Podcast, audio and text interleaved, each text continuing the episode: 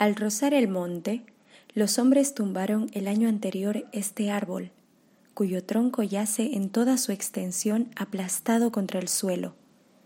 Mientras sus compañeros han perdido gran parte de la corteza en el incendio del rosado, aquel conserva la suya casi intacta, apenas sí a todo lo largo una franja carbonizada habla muy claro de la acción del fuego.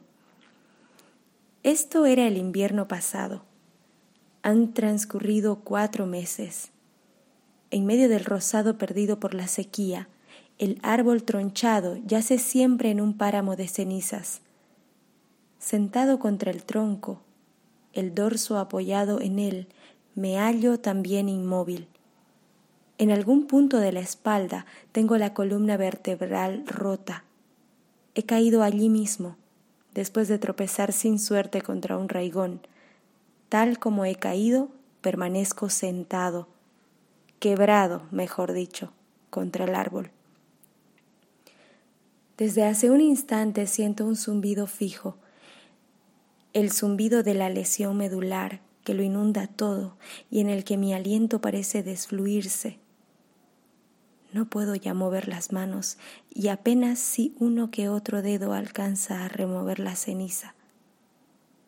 Clarísima y capital, adquiero desde este instante mismo la certidumbre de que a ras del suelo mi vida está aguardando la instantaneidad de unos segundos para extinguirse de una vez. Esta es la verdad. Como ella, Jamás se ha presentado a mi mente una más rotunda.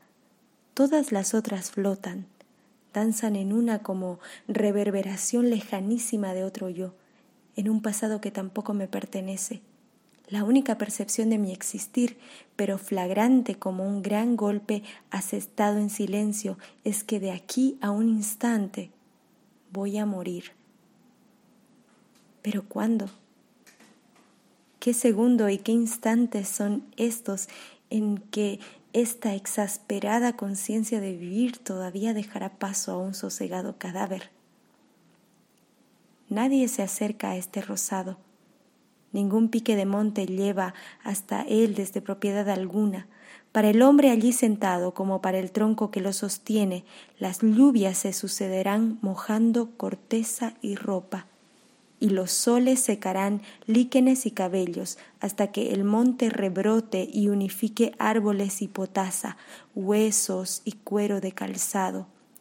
Y nada, nada en la serenidad del ambiente que denuncie y grite tal acontecimiento. Antes bien, a través de los troncos y negros gajos del rosado, desde aquí o allá, sea cual fuere el punto de observación, cualquiera puede contemplar con perfecta nitidez al hombre cuya vida está a punto de detenerse sobre la ceniza, atraída como un péndulo por ingente gravedad. Tan pequeño es el lugar que ocupa en el rosado y tan clara su situación. Se muere.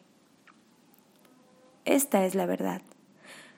Más para la oscura animalidad resistente, para el latir y el alentar amenazados de muerte, ¿Qué vale ella ante la bárbara inquietud del instante preciso en que este resistir de la vida y esta tremenda tortura psicológica estallarán como un cohete, dejando por todo residuo un ex hombre con el rostro fijo para siempre adelante?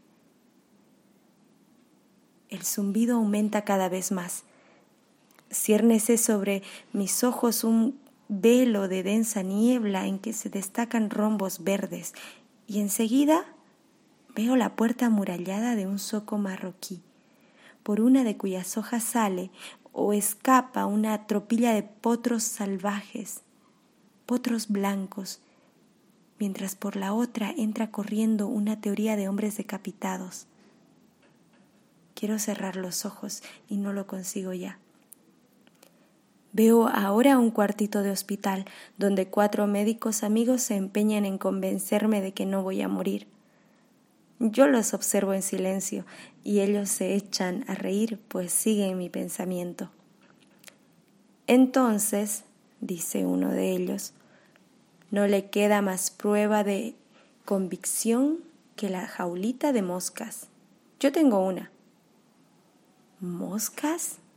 Sí, responde. Moscas verdes de rastreo. Usted no ignora que las moscas verdes olfatean la descomposición de la carne mucho antes de producirse la defunción del sujeto.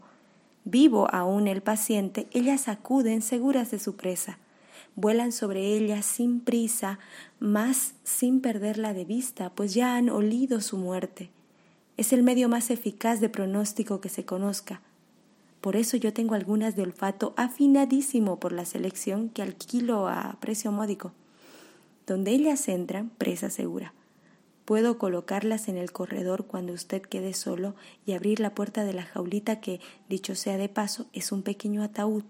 A usted no le queda más tarea que atisbar el ojo de la cerradura. Si una mosca entra y la oye usted zumbar, esté seguro de que las otras hallarán también el camino hacia usted. Las alquilo a precio módico. ¿Hospital? Súbitamente el cuartito blanqueado, el botiquín, los médicos y su risa se desvanecen en un zumbido.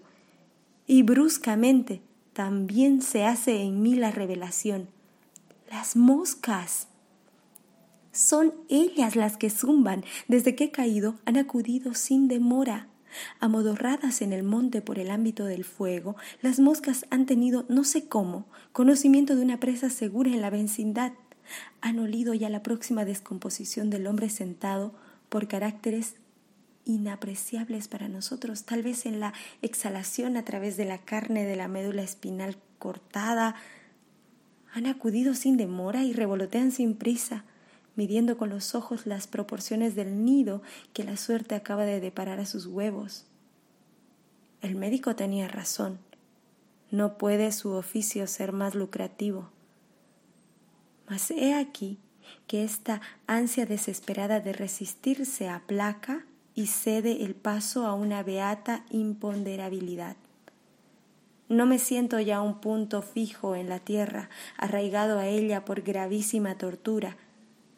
Siento que fluye de mí como la vida misma la ligereza del bajo ambiente, la luz del sol, la fecundidad de la hora, libre del espacio y el tiempo, puedo ir aquí, allá, a este árbol, a aquella liana, puedo ver lejanísimo ya, como un recuerdo de remoto existir, puedo todavía ver al pie de un tronco un muñeco de ojos sin parpadeo, un espantapájaros de mirar vidrioso y piernas rígidas.